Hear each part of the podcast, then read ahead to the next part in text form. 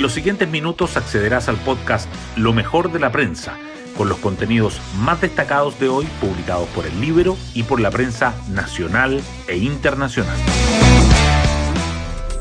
Muy buenos días, ¿cómo están? Hoy es lunes 10 de abril del 2023.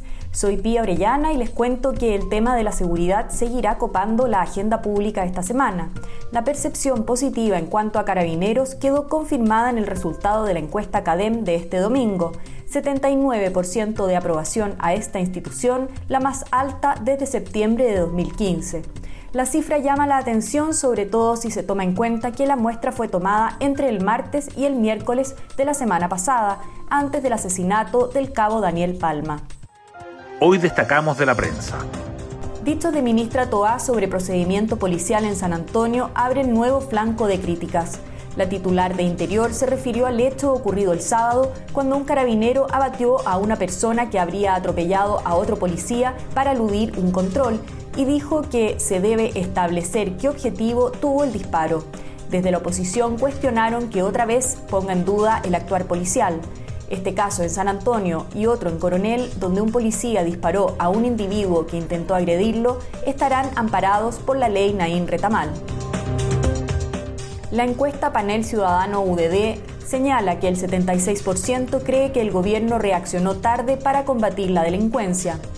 El sondeo revela que el 62% no cree que el gobierno tenga capacidad para detener la violencia y el 72% considera que este es el momento de mayor inseguridad en la historia de Chile. Además, la mayoría opina que Carabineros debiese poder usar armas de fuego en casos de saqueos o ataques a colegios e iglesias. Anoche se produjo un nuevo hecho violento con saldo fatal.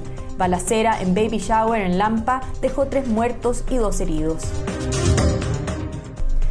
En entrevista en El Mercurio, el abogado constitucionalista Jorge Correa Sutil analiza las propuestas de las subcomisiones de la Comisión Experta con especial énfasis en sistema político, reforma constitucional y formas de Estado.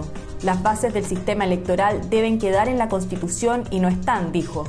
Valora el umbral del 5%, la pérdida del escaño de quien renuncia al partido que la patrocinó y la elección parlamentaria en conjunto con la segunda vuelta presidencial. Además, Correa Sutil señala los aspectos que, en su opinión, hacen falta.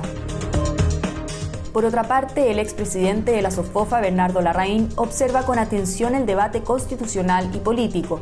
Desde su nuevo rol como presidente de la Fundación Pivotes, señala que la derecha tiene que hacer sus planteamientos sin ningún complejo ni inhibición. En el libro les contamos que 24 diputados no han cumplido con actualizar su declaración de intereses y patrimonio. El plazo venció el pasado 31 de marzo, por lo que la mora cumple hoy 10 días. La Comisión de Ética del Congreso ya fue informada sobre quienes están incumpliendo lo previsto en la ley y serán notificados en los próximos días. Entre ellos, 8 son de apruebo dignidad, 4 de socialismo democrático y 5 de Chile Vamos. Canasta básica de alimentos volverá a subir en marzo, pero el alza anual bajará del 20%.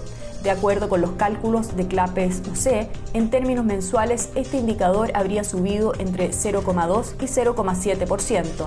En la medición anual, la proyección apunta a una variación entre 19,1 y 19,7%, su tercera desaceleración consecutiva.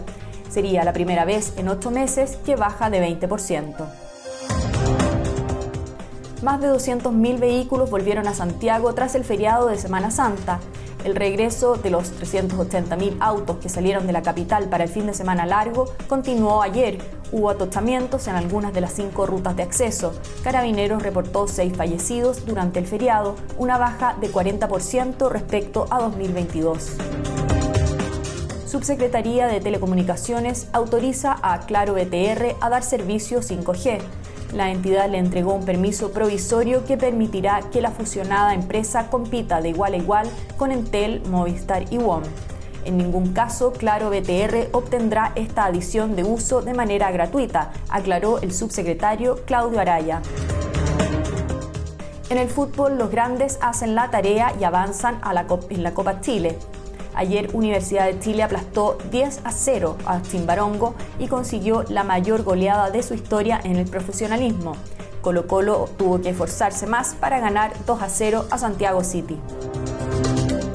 Nicolás Jarry ratifica su regreso a la elite en Monte Carlo. El tenista chileno, 59 del ranking ATP, venció al croata Borna Koric en el lugar número 20 y volvió a ganar en un Masters 1000 luego de cuatro años. Por su parte, Tomás Barrios se adjudicó el Challenger de San Luis de Potosí en México.